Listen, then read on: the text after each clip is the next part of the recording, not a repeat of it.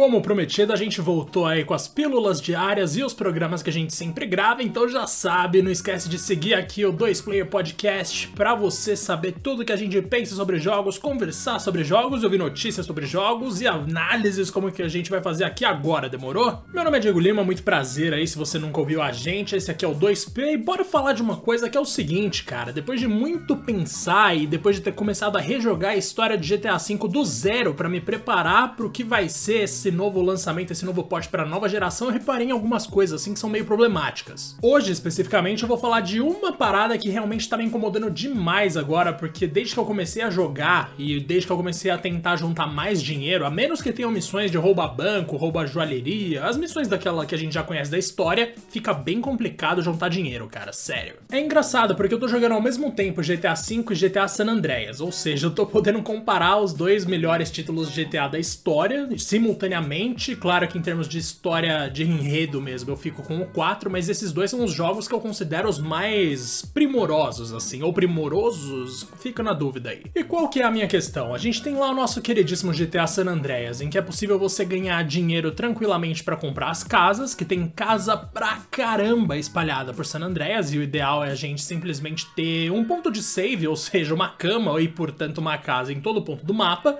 mas nem sempre é tão caro assim. A maior parte das casas, no caso de San Andreas, custa entre 10 e 30 mil GTAs, digamos assim. E meio que não é tão difícil você juntar essa grana. Você pode ir lá para Los Santos e sair matando traficante para pegar o dinheiro dos caras. Você pode comprar algum estabelecimento que vai render ali uns 5 mil, 2 mil diários, ou de repente até 10 mil. Fica mais tranquilo, sabe? Tem algumas casas específicas que custam lá na casa dos 120 mil GTAs, que é uma parada bem ousada, mas ainda assim tá dentro do limite do orçamento. Agora vamos para GTA V. Em GTA V a gente primeiro não tem tantas casas assim para comprar no modo offline, tudo que eu tô falando aqui inclusive é relacionado ao modo offline e também os nossos estabelecimentos eles não geram dinheiro suficiente pra gente comprar o que a gente mais quer. Um aviãozão de luxo, um helicóptero do exército, um carro muito louco, tudo isso custa na faixa de 400 mil pra cima, cara. Eu tava tentando comprar um helicóptero outro dia, acabei tendo que pedir um dirigível porque, meu, o helicóptero tava muito caro, não conseguia. O que, que eu pensei num primeiro momento? Vou usar o dinheiro das missões, que muitas vezes é bastante grana, como no caso do roubo aquele banco, que eu cheguei a pegar, se eu não me engano, 400 mil, 500 mil dólares numa só, 500 mil GTAs, né? Vamos manter aqui a moeda padrão. E foi tranquilo, eu consegui com aquele dinheiro comprar alguns estabelecimentos que, no final das contas, geraram pouquíssimo dinheiro. Dentro de um prazo estabelecido, ele rende, se eu não me engano, a loja da maconha, que foi uma das que eu comprei, rende até 9 mil ou 20 mil, alguma coisa assim. Nossa, realmente é uma distância gigante entre as duas coisas que eu falando mas de qualquer forma, se a gente somar isso aí num período que equivale a 4 semanas no jogo, fica basicamente no máximo 100 mil